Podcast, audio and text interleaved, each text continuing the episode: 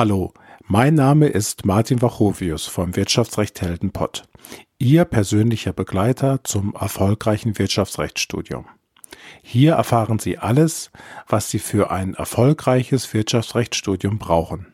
Von mir bekommen Sie immer die richtigen Tipps. Regelmäßig lade ich Wirtschaftsrechthelden als interessante Gesprächspartner ein, wie zum Beispiel ehemalige Studierende, Professoren und andere Hochschulmitarbeiter. So können Sie aus deren Praxiserfahrungen lernen und selbst zum Wirtschaftsrechthelden werden. Diese dritte Episode ist ein Interview mit Herrn Marc Lehmann, einem ehemaligen Absolventen des Wirtschaftsrechtsstudiengangs an der Hochschule Hof. Es geht um seine Erfahrungen und seine Tipps für zukünftige Studierende. Dieses Testimonial ist dadurch besonders, dass Herr Lehmann Ihnen aufzeigen kann, wie der akademische Weg nach dem Bachelorabschluss im Wirtschaftsrecht noch weitergehen kann. Seien Sie gespannt und lehnen Sie sich zurück und genießen Sie die Episode.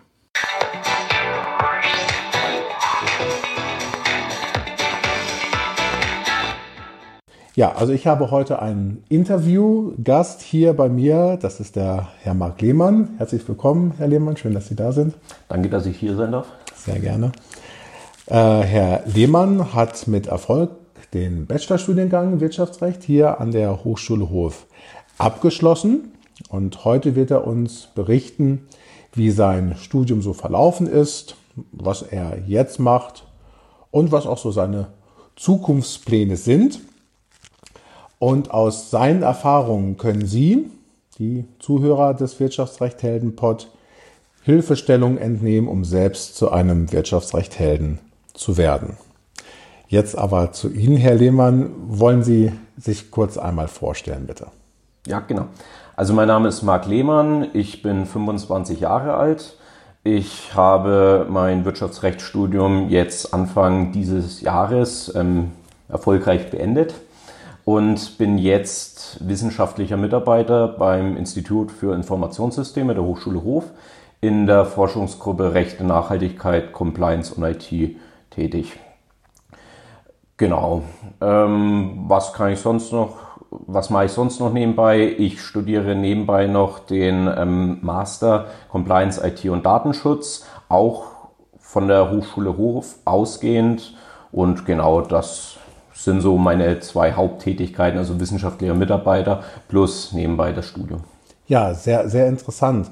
Äh, auf diese beiden Punkte kommen wir ähm, später auch nochmal zu sprechen im Detail, weil das natürlich sehr interessant ist, welche Wege und Möglichkeiten es nach dem Bachelorstudiengang dann auch noch gibt für Wirtschaftsjuristen. Ähm, vielleicht ist es am Anfang ganz interessant zu erfahren, warum Sie sich eigentlich damals entschieden haben, Wirtschaftsrecht zu studieren, also diesen Studiengang zu wählen und vielleicht auch, warum Sie sich für den Standort Hof entschieden haben. Also dazu muss man wissen, ich komme selber aus der Region, also ich komme auch direkt aus Hof, ähm, bin hier auch zur Schule gegangen und da war es nahe, naheliegend, auch an die Hochschule zu gehen. Ähm, ich musste natürlich, war erstmal in so einer, einer Findungsphase, was will ich jetzt überhaupt machen und ähm, dann habe ich mich für verschiedenes, ähm, erstmal habe ich es mir überlegt und dann auch erst gedacht, naja, vielleicht wäre internationales Management das Richtige für mich, ähm, was ich aber dann auch ähm, wieder verworfen habe. Und dann bin ich letztendlich zu Wirtschaftsrecht gekommen. Ähm, das ähm, habe ich mir, also das war wirklich wie so eine Art Ausschlussverfahren, habe ich mir überlegt, was mache ich? Und das klang eigentlich auch mit am interessantesten, vor allem da ich eh auch einen juristischen Background habe und von daher klang das auch eher interessant für mich. Und ich konnte viel mehr damit anfangen. Und deswegen habe ich mich dann auch für Wirtschaftsrecht entschieden, was auch letztendlich eine der besten Entscheidungen war, die ich treffen konnte in dieser Hinsicht. Und genau, Ansonsten, ähm, ja, habe ich jetzt ähm, Standort Hof erschließt sich eigentlich daraus, dass ich eben hier auch zur Schule gegangen bin und deswegen auch ähm, gute Kontakte zur Hochschule auch habe hm. und so ein super Standort. Ja, ja, sehr schön. Also das deckt sich ja auch so mit den ähm, statistischen Zahlen, die wir haben. Wir sind als Hochschule Hof schon eine regional geprägte Hochschule, die so ein Einzugsgebiet vielleicht von so 50 bis 70 Kilometer Radius um Hof drumherum ähm, hat. Insofern sind sie da auch wirklich genau die, die ähm, Zielgruppe. Ähm, man kann in der letzten Zeit allerdings auch beobachten, dass Studierende durchaus außerhalb dieses Radius äh, zu uns kommen, sodass also die Attraktivität der Hochschule wohl auch über das eigentliche Einzugsgebiet hinaus wohl an Bedeutung gewinnt. Ja, wie war denn eigentlich so Ihr ähm, Einstieg ins Studium? Können Sie sich daran noch erinnern? Ist ja jetzt schon ein bisschen her bei Ihnen, so das erste Semester? Ja, natürlich. Ähm, es war erstmal so, ja, wie läuft das Ganze überhaupt ab? Natürlich erstmal informieren, an wen muss ich mich wenden. Gibt es vielleicht auch, kennt man jemanden, der das schon studiert? Vielleicht nicht sogar im selben Studiengang, aber allgemein, wie sind so die Abläufe in der Hochschule? Dann natürlich ist es immer ratsam auch, und das habe ich auch gemacht, ähm, mich mit anderen Kommilitonen, habe ich mich ähm, unterhalten, natürlich gleich ähm, auf Freundschaften aufgebaut und sich dann so vernetzt und dann hat man das ähm, sozusagen in der Gruppe alles bewältigen können und dann wusste man auch, wie sind die Abläufe mhm. und so ging das dann seinen Weg über die Jahre. Mhm. Weil es ist ja schon so, so, so ein Schritt äh, quasi in, in die Anonymität, erstmal so einer von vielen Studierenden im ersten Semester zu sein. Und da ist natürlich ein ganz toller äh, Tipp, den Sie auch gegeben haben, eigentlich gleich im ersten Semester versuchen, dass man irgendwo Anschluss äh, findet ähm, und sich da ein, einfach informiert, weil alle haben im Grunde die gleichen ersten Fragen, nicht? Äh, wie, wie lade ich die Mensa-Karte auf? Wie kopiere ich? Äh, und ähm, vielleicht auch die Information, wie ist denn der eine Prof, wie ist denn der andere und so. Also das sind, glaube ich, ganz, ganz hilfreiche äh, ähm, Tipps, die Sie da schon mal an die Hand gegeben haben. Ja, in der Hinsicht muss man aber trotzdem aufpassen. Klar, es ist immer wichtig, dass man sich auch Informationen holt. Aber man muss dann auch ein bisschen differenzieren können und auch hinterfragen, ähm, passt das überhaupt? Ich meine, das ist immer, das ist die Wahrnehmung von einem Einzelnen, der sagt jetzt, weil Sie es schon gesagt haben, Professoren, wie ist das so? Das ist jetzt die Wahrnehmung von dieser einen Person. Aber passt das auch für mich? Ist das mhm. so? Und deswegen sollte man da trotzdem ein bisschen, ja, erstmal distanziert rangehen und erstmal so sich das anschauen und danach kann man sich sein eigenes Bild auch, ja, machen. Mhm. Ja, sehr schön. Ähm, das führt eigentlich schon ganz gut über zur ähm, nächsten Frage, die ich Sie gerne stellen möchte. Und zwar, es gibt ja auf jedem Weg, den man geht, immer wenn man was Neues beginnt, läuft ja fast nie alles von, von selbst, sondern es gibt immer irgendwelche Hindernisse, die sich einem in den Weg legen. Und ähm, hatten Sie vielleicht auch mal irgendwie Hindernisse in Ihrem Studium und was jetzt besonders hilfreich wäre für unsere Zuhörer, wie haben sie diese Hindernisse erfolgreich überwunden? Weil dass sie sie überwunden haben, ist ja ähm, belegt dadurch, dass sie ja den äh, Bachelorabschluss erlangt haben. Nun, ich würde nicht sagen, dass das Hindernisse waren, eher ja, Herausforderungen. Mhm. Und ähm, das war wirklich am Anfang, wie organisiere ich das mit den Prüfungen zum Beispiel? Wann fange ich am besten zum Lernen an? Wie lerne ich auch? Ähm, das waren eigentlich so die Punkte, ähm, die ich mir erst erarbeiten musste. Und das ist auch ein Prozess, der zieht sich über das ganze Studium hinweg. Also man wird immer wieder sich verbessern und neue Wege finden. Und ich finde, das ist auch wichtig, dass man sich weiterentwickelt. Und ähm, dazu ist es auch wichtig, dass man das nach dem Studium auch noch weiter behält. Also dass man immer weiter lernt und dass man ja ein ewiger Student sozusagen bleibt, in dem Sinne, dass man sich auch trotzdem weiterentwickelt und weiterbildet. Mhm. Und das waren eigentlich so die Herausforderungen. Erstmal, wie strukturiere ich das, wie organisiere ich das Ganze auch? Ähm, wie gehe ich damit um? Gehe ich in die Vorlesung? Schreibe ich alles mit? Klar, am Anfang hat man alles mitgeschrieben, dann hat man gelernt, ich schreibe nur das Wichtigste mit. Und so entwickelt sich das Ganze weiter. Aber so direkt Hindernisse hatte ich an sich eigentlich nicht. Wo man vielleicht ein bisschen aufpassen müsste, ist wirklich, ähm, weil wir es auch vorhin hatten, wenn man jetzt sich mit anderen unterhält, dann geht es dann auch oft so um das Thema Altklausuren. Und da würde ich dann immer ein bisschen aufpassen, ähm, weil viele sagen, naja klar, der Professor, der hat jedes Jahr dieselbe Klausur gestellt. Aber da kommen wir wieder zu dem Punkt, das sollte man auch hinterfragen. Macht er das dieses Jahr wieder? Oder ist er vielleicht ein bisschen anders drauf und macht es jetzt trotzdem anders? das sind so die Sachen, das muss man aber selber mal erfahren und immer kritisch hinterfragen. Und das passt zu Wirtschaftsrecht ja sehr gut. Ähm, das kritisch hinterfragen, mhm. das ähm, hat man das ganze Studium lang. Aber Hindernis an sich würde ich nicht sagen, dass ich wirklich welche hatte. Ja. Eher Herausforderungen, aber die sind alle zu bewältigen. Ja, prima. Ähm, Sie haben so bei den Herausforderungen, haben Sie gesagt, dass das Lernen, ne, wie, wie, wie Sie so rangehen. Und das natürlich für unsere Zuhörer wahrscheinlich interessant. Unterscheidet sich das Lernen äh, an der Hochschule im Studiengang Wirtschaftsrecht von dem Lernen, was man so an der weiterführenden Schule hatte? Und da ist ja sicherlich ein Unterschied, dass ähm, in der weiterführenden Schule Sie während des Schulhalbjahres mehrere Klausuren oder Prüfungen haben, sodass Sie immer so etappenweise lernen konnten. Und das ist ja wahrscheinlich an der Hochschule ganz anders, weil sie das ganze Semester über quasi Stoff ansammeln und äh, am, am Ende dann äh, die eine große Klausur in dem Fach steht. Also ändert sich dadurch irgendwie das, das Lernen oder mu mussten Sie Ihr, Ihr Lernen äh, umstellen oder was, was können Sie da so was ich hier sehr gut fand oder auch noch sehr gut finde, ist wirklich der Anwendungsbezug, der einem wirklich hilft, weil man sich ähm, komplexe Sachverhalte viel besser vorstellen kann. Ich weiß es noch selber aus der Schulzeit, da war sehr viel mit auswendig lernen, also wirklich Bulimie lernen. Ähm, klar, das hat man im Studium teilweise auch noch. Manche Sachen muss man auswendig lernen, das ist so. Aber ich finde, und das ist so eine Tatsache, das meiste geht wirklich übers Verständnis. Und ähm, das finde ich eben der Anwendungsbezug sehr wichtig und der wird hier auch sehr gut gelebt. Ähm, man hat sehr viele Professoren, alle aus der Wirtschaft und erzählen dann auch Beispiele und man kann sich besser verinnerlichen, das Ganze. Und dann sitzt man in der Klausur und denkt sich, ach, da habe ich ja das Beispiel XY, das hat sich so gut eingeprägt, damit kann ich was anfangen. Und deswegen finde ich, das Lernen ist entspannter, wenn man sich eben das so ähm, mit Beispielen auch hinterlegt und nicht einfach nur stupide auswendig lernt. Mhm.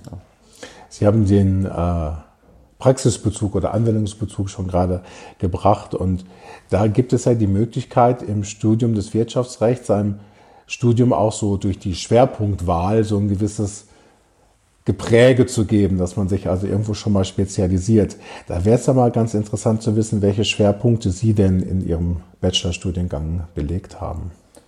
Genau, also mein Hauptschwerpunkt war Recht, äh, Compliance und Digitalisierung. Ähm, den habe ich voll belegt. Und ähm, das reicht natürlich nicht, weil man trotzdem noch ausfüllen muss mit anderen ähm, ja, Fächern aus anderen Schwerpunkten. Und dort habe ich mich dafür entschieden, den ähm, International Business Law Schwerpunkt zu belegen, was auch deswegen ähm, allein schon sinnvoll ist, eben, dass man dort Englisch hat, Englisch sprechen muss und das ist in der heutigen Zeit, also kommt man nicht drum rum. Deswegen war das eigentlich mit das Wichtigste für mich. Was ich dazu sagen kann, ich habe da noch zusätzlich, weil ich es mir dann noch erlauben konnte und ich ein bisschen mehr Zeit am Ende hatte, ähm, für die Prüfungen habe ich dann noch ähm, Kartellrecht und ähm, EU-Kartellrecht auch noch belegt, also zusätzlich. War jetzt nicht, ähm, also ich habe auch die Prüfung mitgemacht, aber ich habe jetzt dafür keine Credits bekommen. Mhm. Also das war dann wirklich nur ein nettes Add-on und sowas, wenn man schon die Möglichkeit hat, sollte man das auch nutzen. Mhm. Ihr Hauptschwerpunkt war dann ähm, einer, der sich mit so Themen wie Compliance und IT-Recht und Datenschutz äh, beschäftigt. Können Sie so ein bisschen sagen, warum Sie sich für diesen Schwerpunkt entschieden haben und ähm, was denn eigentlich so die, die, die Fragestellungen sind? Weil wir leben natürlich in, in der Zeit, wo die Digitalisierung allgegenwärtig ist und ähm, äh, aber dass sie so, so ein bisschen Fleisch an den Knochen geben können. Also was, womit beschäftigt man sich in, in, in diesem Schwerpunkt Compliance, IT, Datenschutz? Ja, also das ist ja wirklich ein sehr komplexes Themengebiet. Also viele Themengebiete. Ich meine, Compliance ist ein extra Themengebiet, aber das hat einfach ein, eine so große Überschneidung. Und in der heutigen Zeit ist es umso wichtiger, mit, sich mit all diesen Themen auseinanderzusetzen in Zeiten, wie Sie es schon angesprochen haben, Digitalisierung, ist es unabdingbar, dass man sich auch mit den rechtlichen ähm, Gegebenheiten beschäftigt, die noch alle nicht wirklich gelöst sind. Mhm. Weil die Technik entwickelt sich immer schneller, immer schneller und das Recht hinkt ein bisschen nach. Und ähm, da muss man einfach am Ball bleiben und das auch mit weiterentwickeln. Also man ist da wirklich dann auch, kommt man in die Funktion, dass man mit die Möglichkeit hat, Recht auch zu gestalten. Und das ist auch vielleicht für die Berufswahl später ein sehr interessantes Themengebiet. Mhm. Und wer, ich sage mal so, alle Schwerpunkte an sich, die man auch an der FH hier belegen kann in Wirtschaftsrecht, ähm, sind sehr interessant und im Endeffekt müsste man sich mit jedem Themengebiet beschäftigen. Das schafft man von der Zeit her leider ja, nicht. Und deswegen habe ich mich dafür entschieden, was eigentlich sehr viel davon auch mit umfasst. Und dann, ich meine, jetzt auch wenn man Medizinrecht anschaut, da geht's, da muss man sich auch mit dem Datenschutz beschäftigen, zum mhm. Beispiel. Also es ist alles übergreifend. Ja, ja, sehr schön. Also ich denke gerade, was die sogenannte Employability angeht, also die, die Wahrscheinlichkeit mit seiner Spezialisierung später am Arbeitsmarkt ähm, erfolgreich zu sein, da ist dieser Schwerpunkt äh, Compliance, ähm, IT-Recht, Datenschutz und so weiter, also ganz weit oben anzusiedeln, weil es eben einen dieser wirklichen Megatrends unserer Zeit abbildet.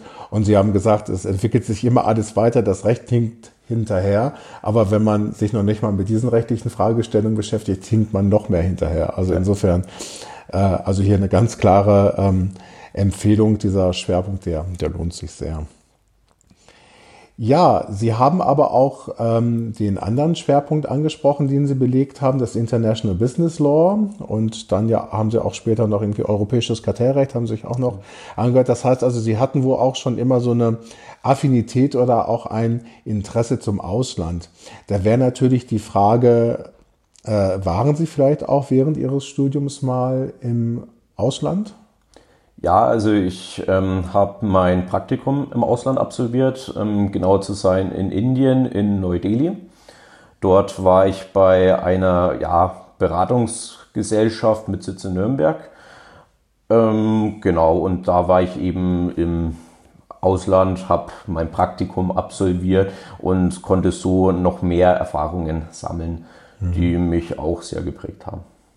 Wieso haben Sie sich gerade für Indien entschieden? Nun, ähm, Indien unter anderem, weil ich einen Bezug zu Indien hatte. Ich war da auch selber schon im Urlaub. Aber auch jetzt im International Business ähm, Law ähm, Schwerpunkt gab es auch einen sehr starken Indien-Bezug.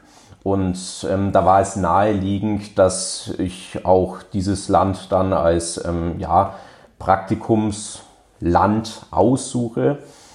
Und ähm, sehr gut dazu noch zu erwähnen ist dann auch das Bayerisch-Indische Zentrum, das hier mit an der Hochschule verwurzelt ist. Und so hat man natürlich noch mehr den Indien-Bezug auch noch mhm. zusätzlich. Die einem dann auch, wenn man sich für das Praktikum in Indien entscheidet, die einem da auch helfen. Und wenn man Fragen hat, kann man sich da gerne an das Bayerisch-Indische Zentrum wenden und die helfen da einem auch weiter, auch jetzt bei der Praktikums- Wahl zum Beispiel, wo macht man sein Praktikum, helfen die einem dort auch weiter. Hm, ja, prima.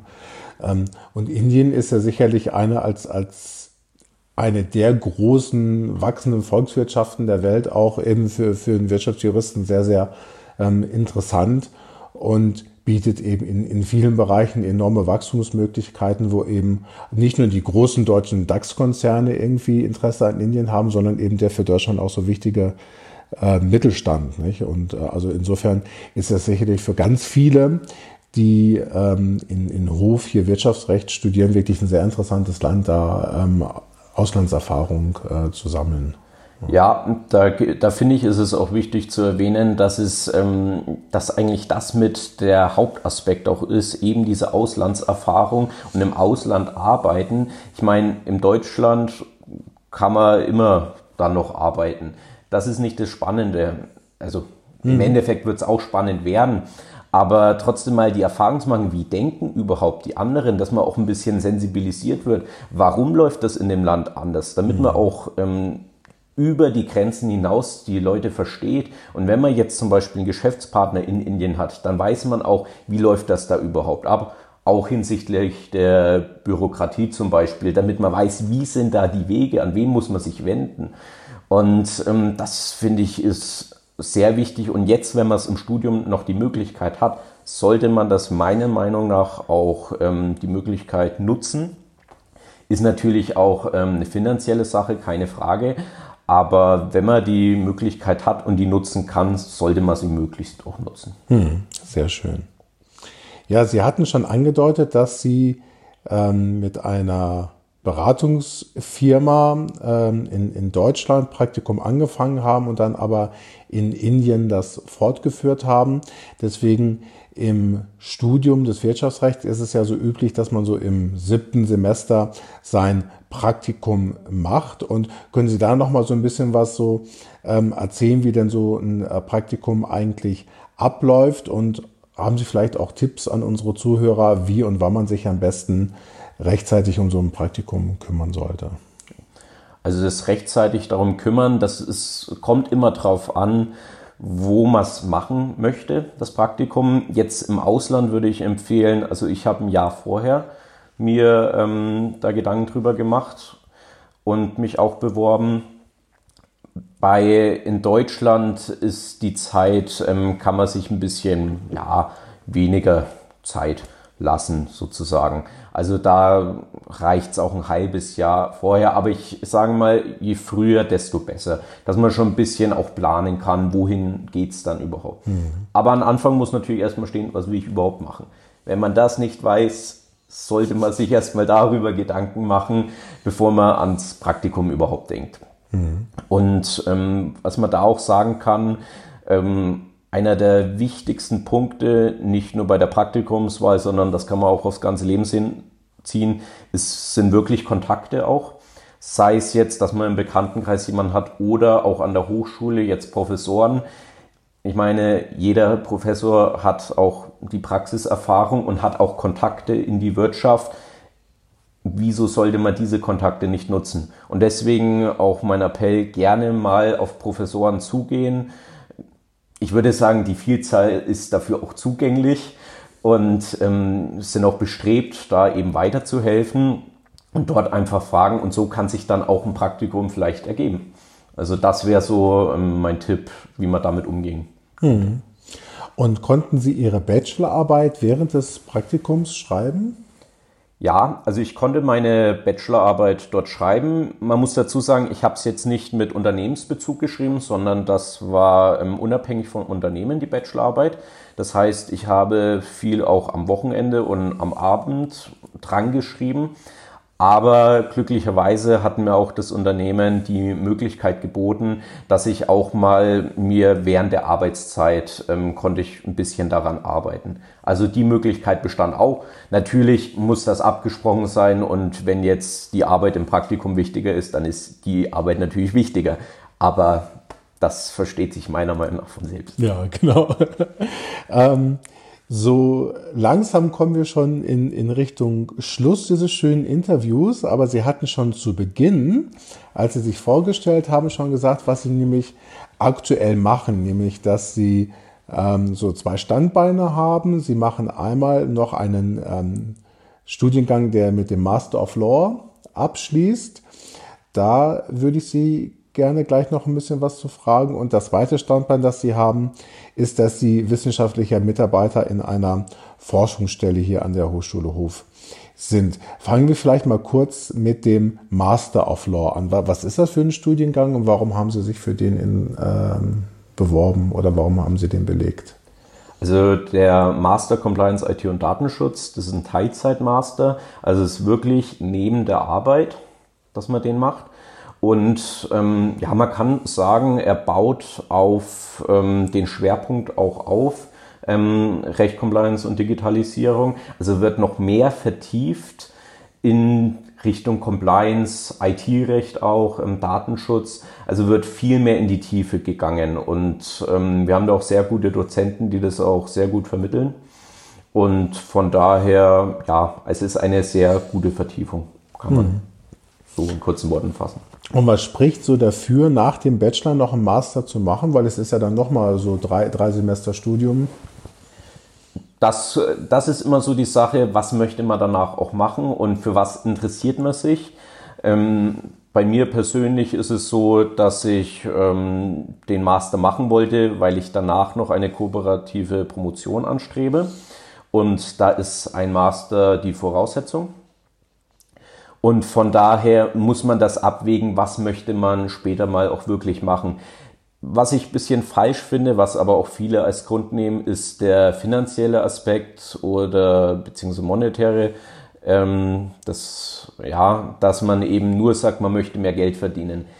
Ist auf der einen Seite richtig, aber man sollte auch ein bisschen ähm, Wissenszuwachs sollte man auch würdigen und schätzen und eigentlich das im Vordergrund sehen, aber es ist einfach so, dass viele das einfach des Geldes wegen machen. Würde mhm. ich jetzt nicht unbedingt empfehlen, aber wen es glücklich macht, auch gerne. Ja, sehr schön.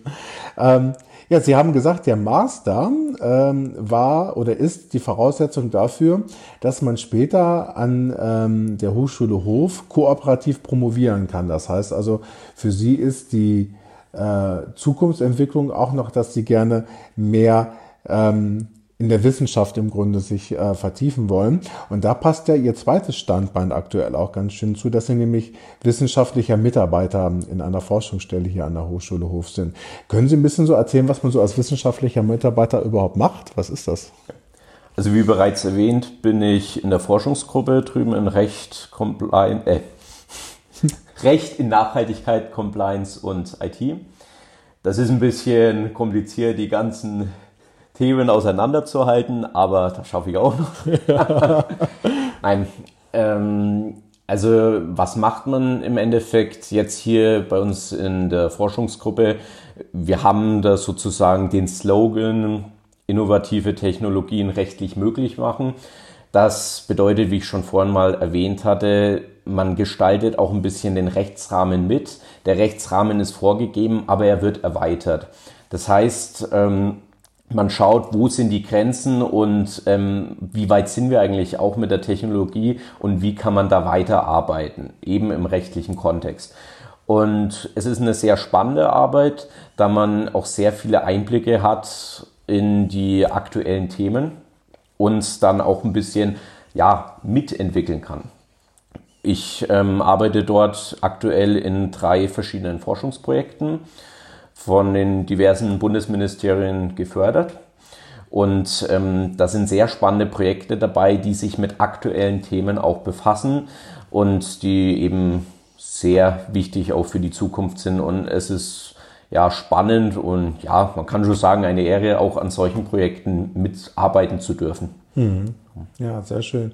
Und aus diesen Erfahrungen, die Sie aus der Forschung sammeln, wird sich dann ja wahrscheinlich später dann auch ähm, das Thema oder Interesse für die kooperative Promotion dann wahrscheinlich ergeben können, ne? weil sie aus diesem Bereich IT, Datenschutz ähm, wahrscheinlich dann das, das Thema der kooperativen Promotion wählen werden. Genau. Also ich bin ja auch jetzt dann noch im Master, gerade aktuell im zweiten Semester und im vierten Semester würde dann die Masterarbeit anstehen und ähm, die würde dann auch schon ähm, sozusagen der Wegbereiter sein für die kooperative Promotion. Also das wird dann auch logisch aufeinander aufbauen. Den ersten Grundstein habe ich auch wirklich mit meiner Bachelorarbeit gesetzt, indem ich auch im Bereich Datenschutz auch meine Bachelorarbeit geschrieben habe.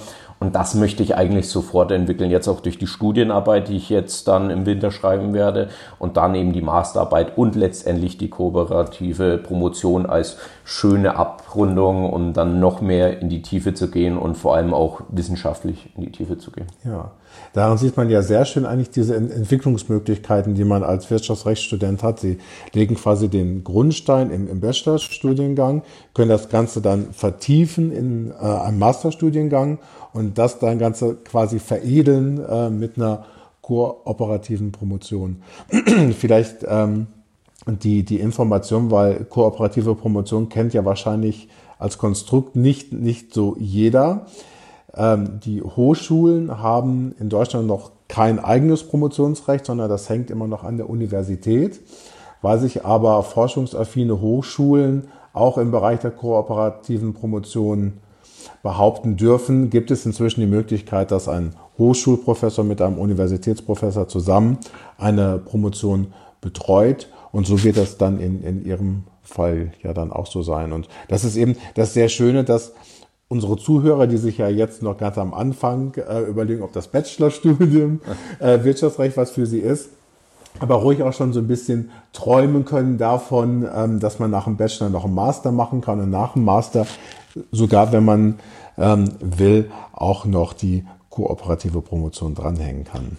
Was man vielleicht da noch dazu sagen muss, da muss man, wenn man das auch im Blick hat, muss man natürlich dann auch auf seine Noten schauen.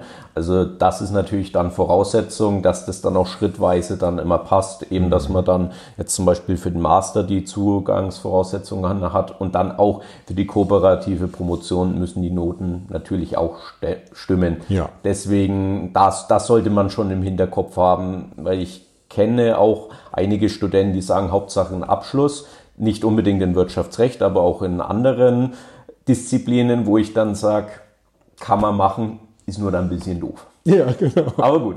Ja, äh, weil Sie sagten, die Noten müssen stimmen. Da ist, ist zum Abschluss vielleicht die Frage an Sie, äh, haben Sie irgendwelche Lerntipps ähm, an, an unsere Hörer, ähm, damit es halt auch mit den Noten klappt? Da muss ich die unbefriedigende Antwort geben, ähm, das muss jeder für sich selber herausfinden. Da kommt man nicht drum rum, jeder lernt anders. Ich habe für mich meinen Weg gefunden. Ähm, ich habe das aber auch erst über Jahre mir wirklich auch erarbeitet, dass ich mir das erste Mal eine eigene Zusammenfassung immer geschrieben habe. Also wirklich die Kombination aus Skript, aus Mitschriften, alles so weiter. Das habe ich zusammengefasst und das habe ich dann beim Lernen auch immer wieder aufgesplittet in zwei verschiedene Skripte. Ein leichtes Skript, was ich drauf hatte und ein schweres, was ich noch nicht so drauf hatte. Und so habe ich mir das Stück für Stück weise eben angeeignet. Dazu ist dann noch der Visualisierungseffekt oder mhm. ist mit ähm, hinzugekommen, dass ich wirklich ähm, versucht habe, mir komplexe Sachverhalte auch zu visualisieren und dann versteht man auch die Zusammenhänge viel, viel besser. Das mache ich auch jetzt noch im Studium. Wenn ich was nicht verstehe, versuche ich mir das ähm, aufzuzeichnen, aufzumalen und dann werden die Verbindungen auch viel schneller klarer. Und mittlerweile bin ich dabei, mir ein neues Lernkonzept zu entwickeln, ähm, auch jetzt für den Master. Das, wie gesagt, es ist ein fortlaufender Prozess und jetzt erstelle ich mir schon selber Präsentationen. Klingt vielleicht erstmal ein bisschen, ja, seltsam. Wieso sollte man eine Präsentation erstellen? Man hat ja das Skript. Aber es ist nochmal was anderes, sich wirklich eine Präsentation zu erstellen, die Inhalte einzufügen. Machen die überhaupt Sinn? Und so kann man sich das Ganze dann auch selber vortragen. Und ich habe das jetzt neu für mich gefunden und ähm, komme bis jetzt auch damit sehr gut klar und will das auch weiter verfolgen. Aber wie gesagt, das muss jeder für sich wissen. Mhm. Also da kann man jetzt nicht die befriedigende Antwort geben und sagen, so lernst du, so hast du super Noten. Das wird nicht funktionieren. Mhm. Also ich habe es auch schon mal gemacht, dass ich mir ähm, viel Lernstoff diktiert habe kann man auch machen, funktioniert bei mir auch. Mhm. Aber ich denke wirklich, es ist auch die Kombination aus vielen Lernmethoden und wie gesagt, das muss man letztendlich für sich selber herausfinden. Aber man hat genügend Zeit im Studium, um das herauszufinden und zu perfektionieren. Man muss nur anfangen, muss mhm. man ganz klar sagen. Ja, prima. Es ist noch nie ein Meister vom Himmel gefallen, aber man hat selbst in der Hand, ob das Studium erfolgreich wird oder nicht. Das ist richtig. Ja, ja sehr schön. Herr Lehmann, ich danke Ihnen ganz herzlich, dass Sie heute als Interviewpartner hier bei mir zu Gast waren. Und ich bin mir sicher, dass die Zuhörer viel davon mitnehmen werden und eigene Schlussfolgerungen fürs eigene Studium ziehen können. Also vielen Dank auch im Namen der Zuhörer an Sie, dass Sie heute Zeit hatten.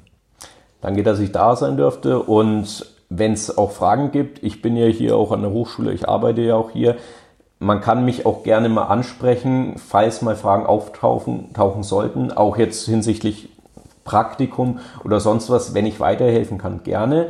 Man muss nur auf mich zukommen. Also ich werde es jetzt nicht von mir aus selber ähm, mich hinstellen und sagen, äh, ich mache jetzt eine Veranstaltung, kommt alle hin, sondern wer Interesse hat, kann mir auch gerne eine Mail schreiben. Da antworte ich auch drauf. Ähm, ich versuche da zu helfen aber das erfordert ein bisschen Eigeninitiative. Mhm. Das kann ich anbieten, aber gerne, ja. Da, wenn der Interesse besteht. Dann setze ich vielleicht die, die E-Mail-Adresse von Herrn Lehmann einfach in die Show Notes zur, zur Episode. Dann kann derjenige, der das wahrnehmen will, Ihr nettes Angebot, dann auf Sie zukommen. Gerne. Das war das Interview mit Herrn Marc Lehmann. Ich denke, der aufgezeigte Weg vom Bachelor über den Master hin zur Promotion ist ein sehr interessanter, um die eigene Persönlichkeit noch weiterentwickeln zu können. Alle wichtigen Informationen zu dieser Episode und auch die E-Mail-Adresse von Herrn Mark Lehmann finden Sie wie immer in den Show Notes zu dieser Episode und im Blog unter www.wirtschaftsrecht-helden.de. Schauen Sie doch gleich mal rein. Jetzt noch ein kleiner Hinweis zur nächsten Episode. Mit der nächsten Episode beginnt eine kleine Reihe, in der ich Ihnen aufzeigen möchte, wie Sie sich in Ihrem Wirtschaftsrechtsstudium spezialisieren können, um sich einerseits mit Rechts- und Wirtschaftsthemen vertiefter zu beschäftigen, die Sie besonders interessieren, und um andererseits auch Ihre Beschäftigungschancen am Arbeitsmarkt die sogenannte Employability, entsprechend zu erhöhen. Bis zur nächsten Folge, Ihr Martin Bachovius.